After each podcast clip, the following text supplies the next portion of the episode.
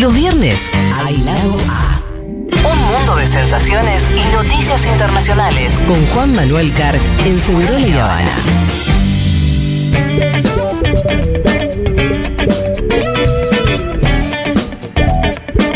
Así es, señoras y señores, lo tenemos en el estudio a nuestro amigo, hermano, querido Juan Macar. ¿Cómo, ¿Cómo, estás? Pitufo? ¿Cómo te fue en la televisión?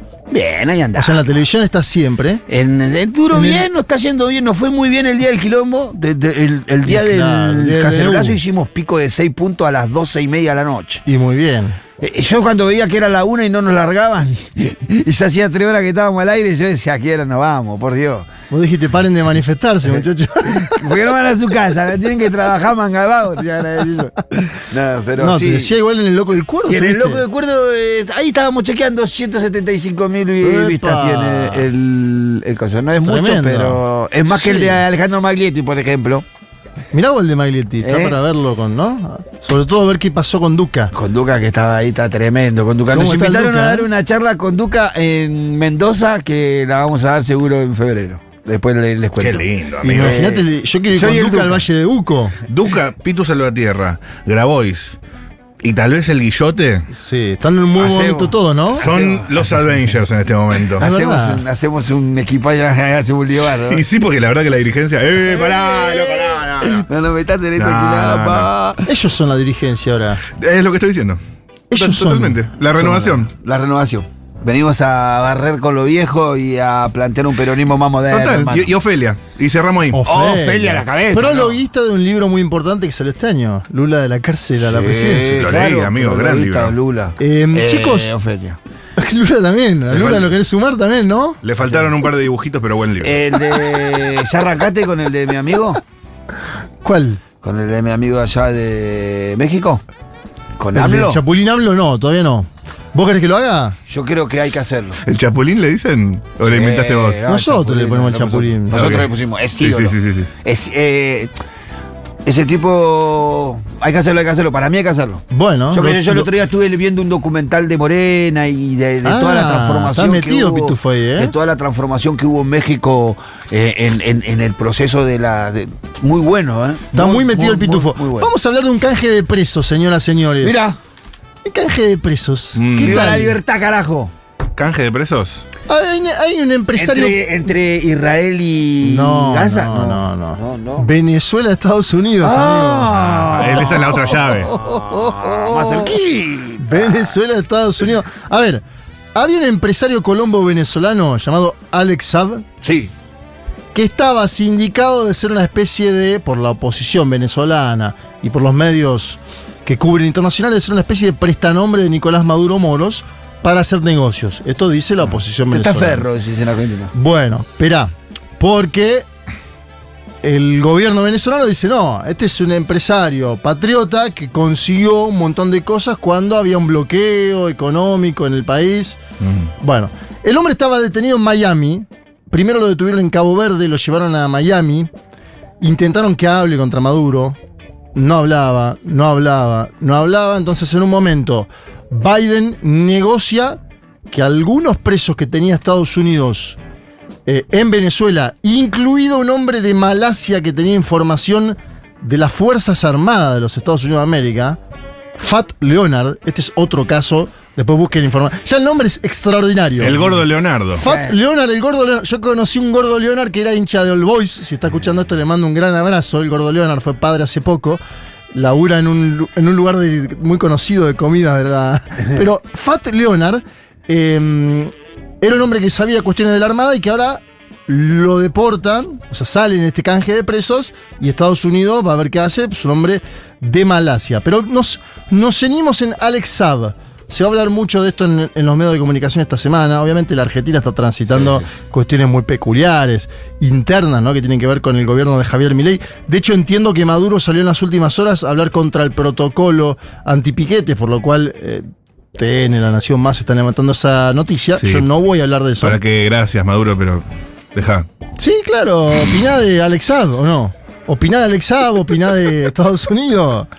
¿No? En esta no. Sí, sí, sí, lo que necesitábamos, que hable Maduro en contra del protocolo. Claro, Nico, seguí en esa. A ver, Vamos a escuchar a Maduro, el presidente de Venezuela, hablando sobre Alex Saab y el papel en la pandemia. Escuchen esta parte, a ver.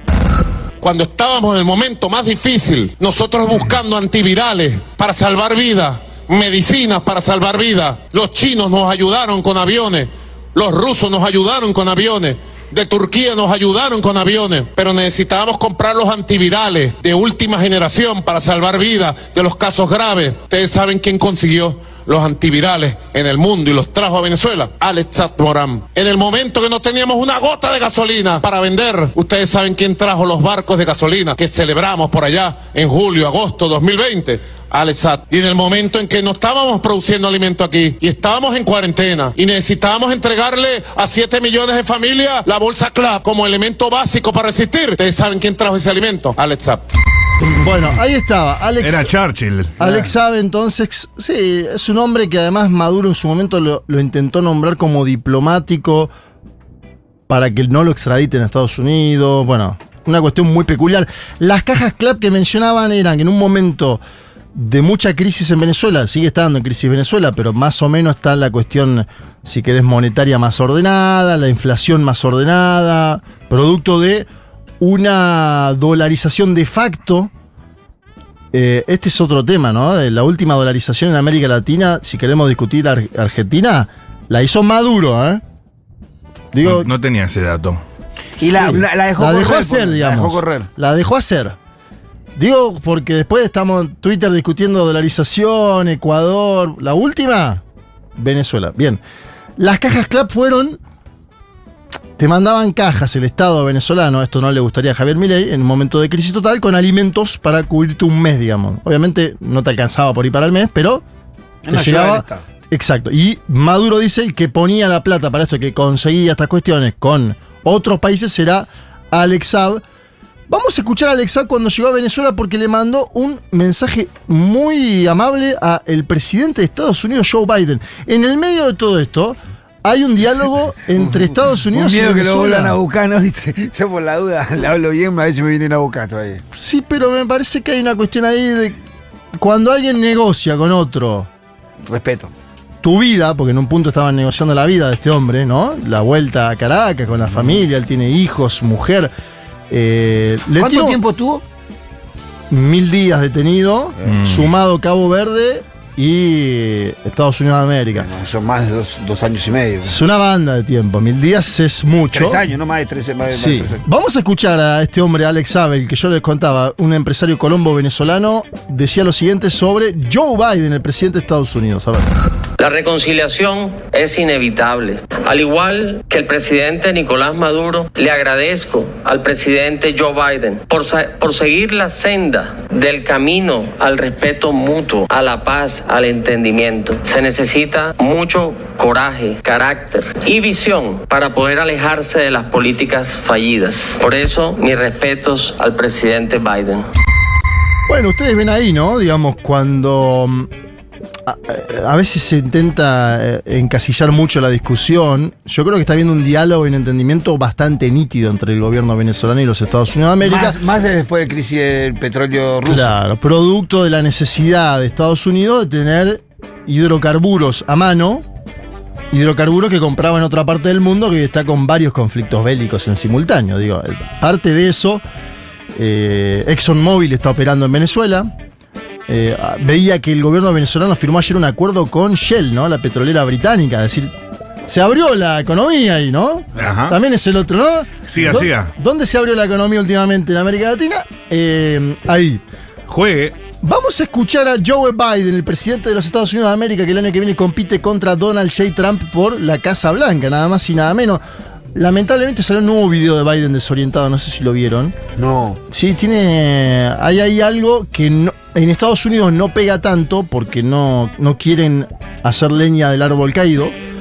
Pero Biden viene saludando muchas veces cuando termina un acto a nada, a la nada misma. Sí, saliendo por lugares donde no tiene que salir. Además de medio eso- de la arruga, medio. Eso que es medio showmatch, eh, no, pero para mí es peor cuando saluda al aire, Sí, digamos. sí, sí, es sí. bastante dramático en un punto. Sí, también cuando confunde la muerte de su hijo. Además, confundió la muerte de su hijo. Sin embargo, habló de Maduro y dijo que las cosas van bien. Vamos a escuchar esta parte de Joe Sleepy Biden. All right, but it, loo- it looks good, and it looks like Maduro so far keeping his commitment on a free election. It ain't done yet; got a long way to go, but uh, but it's good so far. Dice Biden, me gusta esas declaraciones, siempre hay un helicóptero atrás. Sí. ¿Viste? Sí. Vos decís, Estados Unidos Eh, no debería tener un protocolo un poquito mejor para que el presidente hable en un lugar donde no se escuche un helicóptero de fondo. Sí, o O lo- el, que lo microfonen mejor. el Air Force One, pero viste, vos decís, che, dale, armate una, ¿no? Una carpita. El 5G, capo. Bueno, dice, parece que Maduro hasta el momento está cumpliendo con su compromiso sobre las elecciones libres. Todavía falta mucho, dice Biden, pero hasta el momento las cosas van bien. Es un Estados Unidos que confía que el año próximo haya elecciones libres en Venezuela, que es todo un debate, porque, porque está en el medio una mm, exdiputada, María Corina Machado, que se quiere presentar, pero que está inhabilitada en Venezuela. Acuérdense ustedes. Está inhabilitada porque se juramentó en la OEA por otro estado, bueno, mil cosas en el medio. Maduro la dejará jugar o no, es la gran discusión en este momento. Se imaginarán ustedes que en Estados Unidos hay elementos de la política doméstica que están Que contra trina. cualquier acuerdo contra Maduro. Dicen. ¿cómo vamos a acordar con Nicolás Maduro, muchachos? Trinan, ¿no? Sí. Imagínate. María Elvira Salazar, búsquenla si pueden en Twitter. María Elvira estuvo hace poco en Argentina, vino a la jura de Javier Gerardo Milei em, y tuiteó tres preguntas. Tiene Puso- nombre de raíces latinas. María Elvira Salazar, y soy, eh, es como toda persona que hace política en América Latina, en Estados Unidos, viene del ambiente pro-cubano anticastrista y pro-venezolano antichavista, digamos. Es, es un ADN que está ahí dando vueltas. Preguntó tres cosas ella. ¿Cuándo le toca el turno a la democracia venezolana? ¿Cuál es la fecha de las elecciones presidenciales? ¿Cuándo María Corina Machado, esta eh, exdiputada, se podrá postular para presidencia, para presidenta, digo, sin que la persigan? En el medio aparece otro colombiano, que no es Alex Saab. Estoy abriendo muchas, muchas ventanas en El serio. pibe Valderrama. El colombiano. Juan Sebastián González, Que asesor. siempre Colombia tiene intereses en Venezuela. Siempre.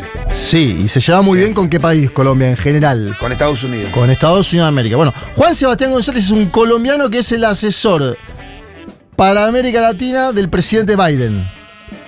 Y él habla sobre este vínculo que tiene la administración Biden, demócrata, con el presidente venezolano Nicolás Maduro de la siguiente manera. A ver. Para el presidente es siempre una decisión difícil, pero ah, la responsabilidad número uno que él tiene es eh, la, la seguridad y el bienestar de todos los eh, ciudadanos estadounidenses. Entonces, hoy en día, para Navidad, ah, ah, habrán varios americanos que estaban en detención, van a poder pasar la Navidad con sus familiares. Eh, vamos a reci- recibir un fugitivo de la justicia estadounidense, Fat Leonard. Ah, es, es un muy buen acuerdo y, de- y resalta, yo creo que la y valida la política nuestra hacia Venezuela, que ha sido diálogo, diplomacia, apoyo de un proceso de negociación entre venezolanos, calibrar nuestras acciones para apoyar ah, lo mismo y, y seguir trabajando la- los canales diplomáticos siempre en, en coordinación muy estrecha con la oposición venezolana y con los venezolanos que quieren democracia para su país, no importar de qué partido sea.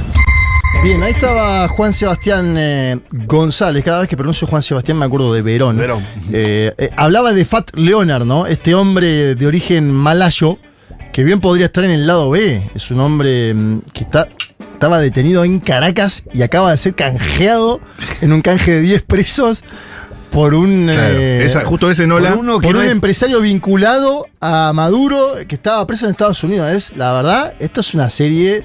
de- iba a decir de Netflix, pero ahora que no, Sí, sí, ahora que sí. lo dimos de baja todo, no sé. Pero de el canje-. Que el- los canjes, ¿cómo son, eh? En la política No, aparte es raro porque es un canje eh, que no está en un contexto de guerra, de conflicto bélico. O No. sea, ni tampoco en un estadio de, de- de- de- Viste que comúnmente esto se dan entre países que están en conflicto, en conflicto bélico, en la Guerra Fría. Sí. Cuando. Estados Unidos en general, cuando tiene presos en otro país, intenta tener la manera. Obviamente, a Maduro, si le salió más caro, pero termina diciendo a Maduro: Yo hice campaña por la libertad de este tipo y lo traje ahora acá. Claro. Al interior de su pueblo, queda como que lo consiguió. Y más si ese, si lo pinta como el tipo que le resolvió un montón de cosas al pueblo. Bueno, imagínate, a mí me hace acordar esa parte, viste que Cuba tenía en su momento los famosos héroes cubanos, los cinco, que Estados Unidos decía, eran espías en Estados Unidos y ellos decían, no, eran militantes cubanos que lo que hacían era evitar que hagan atentados contra Cuba. Cada país tuvo su interpretación de lo que pasó, pero cuando Cuba logra canjear presos también en su momento con Obama, volvieron los cinco y en ese momento estaba Raúl Castro, hizo un festival Claro. en Cuba y dijo, acá volvieron estos cinco, son nuestros héroes. Bueno, Va- y Maduro intenta hacer lo mismo con Alex Saab. Yo creo en una situación más compleja en términos políticos porque hay elecciones el año próximo. ¿Y cómo viene eso? Bueno, te traje la última noticia sobre María Corina Machado. Está inhabilitada, sin embargo, puso una interpelación ante el Tribunal Supremo de Justicia de Venezuela para que caiga esa inhabilitación. Ella fue y lo presentó. La duda ahora es qué pasa, si, lo van a, si la van a dejar jugar o no. En el medio está las eh, sanciones de los Estados Unidos a Venezuela, que fueron aliviadas por seis meses. Es decir, que Estados Unidos cuando quiera decir Maduro te bajo la palanca de vuelta, la baja. Pumba. Es decir, sí, es un momento complejo, pero María Corina Machado fue y eh, ante el Tribunal Superior de Justicia venezolano dijo lo siguiente la semana pasada. Eso hoy estamos aquí para que esa verdad que todos sabemos de que no nos van a sacar de la ruta electoral, los venezolanos la tengan hoy reafirmada. Voy a hacer todo lo que haya que hacer. Nosotros vamos a llegar hasta el final.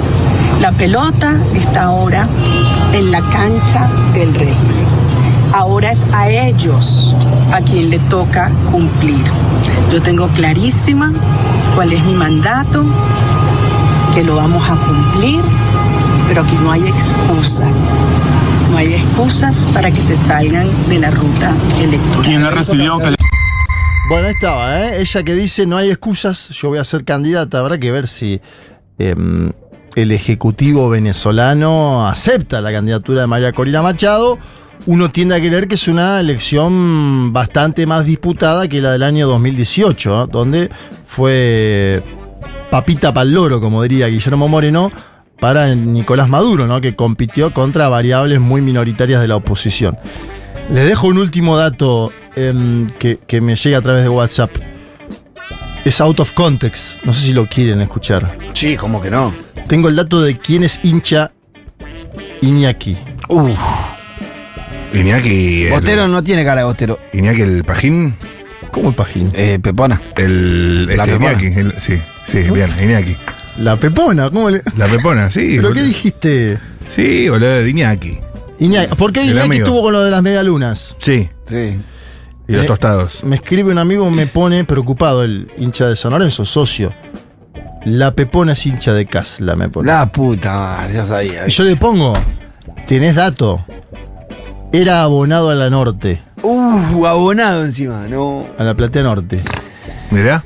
Así que Pepona, hagan las cosas bien en el gobierno. ¿Qué Porque si pasó? no- Tenía que ser cuerpo, tenía que ser. ¿eh? Viste que, ay, me quiero morir cuando pasan estas cosas. Bueno, ¿A vos no te da vergüenza algún hincha de Vélez? Sí, a mí más. Eh, Vos sos de Vélez. ¿A quién te da Sofriti vergüenza? cuando se sacó la foto con el homeless me dio un poco de vergüenza. Gastón Sofriti. ¿No se acuerdan de esa? A mí Macri, no, pero yo, no, yo le gano a todo, con Macri le gana a todo. Sí, Macri sí. Macri es una cosa. La Fandiño. Macri es un ¿Y no hay dolor otro más que te dé vergüenza? ¿De boca? Hay Nosotros bastante, tenemos a Mariano Macri- Grondona, me parece. Pero Macri es el top, top. Macri top es el más mufa de todos. Pergolini también me da vergüenza que sea boca. Pergolini, ¿no? Sí, Pergolini y Macri son los dos El que más vergüenza me da. Bueno. Estamos, esto se llama el segmento de la parte final del lado A de un mundo de sensaciones, tirándole. Tirando, ¿no? tirando fruta. Ah, qué sé yo. Yo no sé si a alguien le cambia este dato, a mí me, me liquidó el día. No, te, no quería saber. de San Lorenzo, amigo. Yo no quería saber esto. Me imagino un de huracán festejando esta noticia. Sí, sí. Sí, seguramente. Un, un hincha de Huracán, un hincha de Boca, un hincha de Bueno. varios clubes que lo tienen a San Lorenzo como, como cosa. Pero bueno, Adversario, ¿no? sí, qué sé yo, ahí están preocupados por las medialunas, por los sanguchitos, igual, no está preocupado por ir a ver a San Lorenzo, así que quédate tranquilo. Que no creo que lo veas. Que no venga más acá, ¿eh? Que, que- ¿No? no creo que lo Que veas. siga, que siga preocupado por las medialunas. Ah, Fariñas de Vélez, me dicen. El domingo no tenemos. eh, Fariña de Vélez. El, el domingo no tenemos, ¿no? El domingo no hay un mundo de sensaciones, volverá ¿Cuándo? en febrero o marzo, quién sabe. Ah. ¿Qué pasará en este país? Indice febrero?